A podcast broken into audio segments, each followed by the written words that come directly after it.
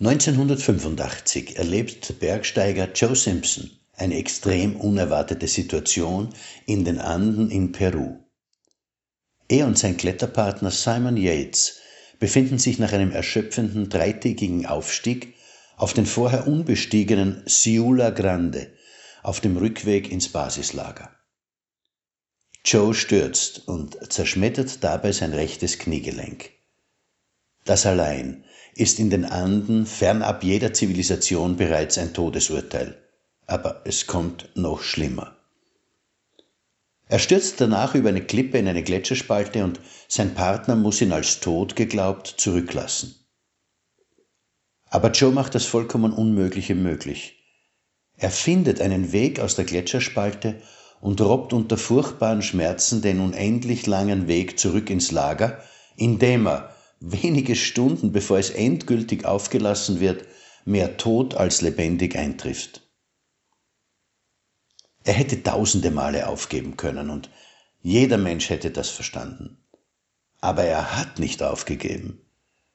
Nach sechs Knieoperationen begann er sogar wieder bergzusteigen. Er schrieb seitdem mehrere Bücher, die zu Bestsellern wurden und sein Abenteuer wurde sogar verfilmt.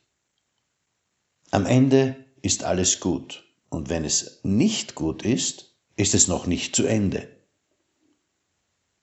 Das Geheimnis liegt im Wörtchen noch. Durch die aktuelle Situation mögen sich unsere Pläne verzögern. Unsere Ziele scheinen manchmal sogar hinter dem Horizont zu verschwinden. Aber sie existieren immer noch. Wir sind nur noch nicht dort, wo wir sein wollten. Unsere Ziele sind erst dann weg, wenn wir sie aufgeben.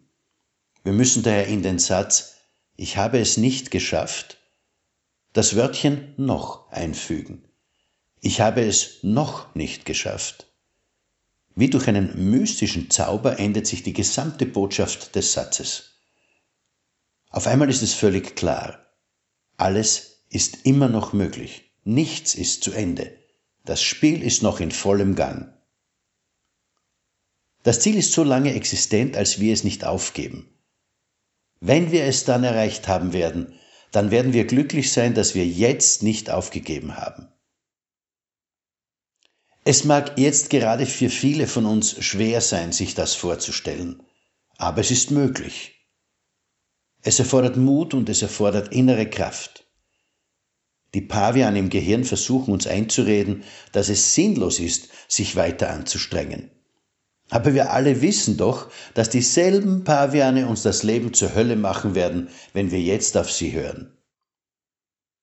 Bleiben wir dran. Geben wir nicht auf. Vertrauen wir auf das Gute im Leben, das immer siegt. Alles wird wieder gut. Ihr Manfred Winterheller.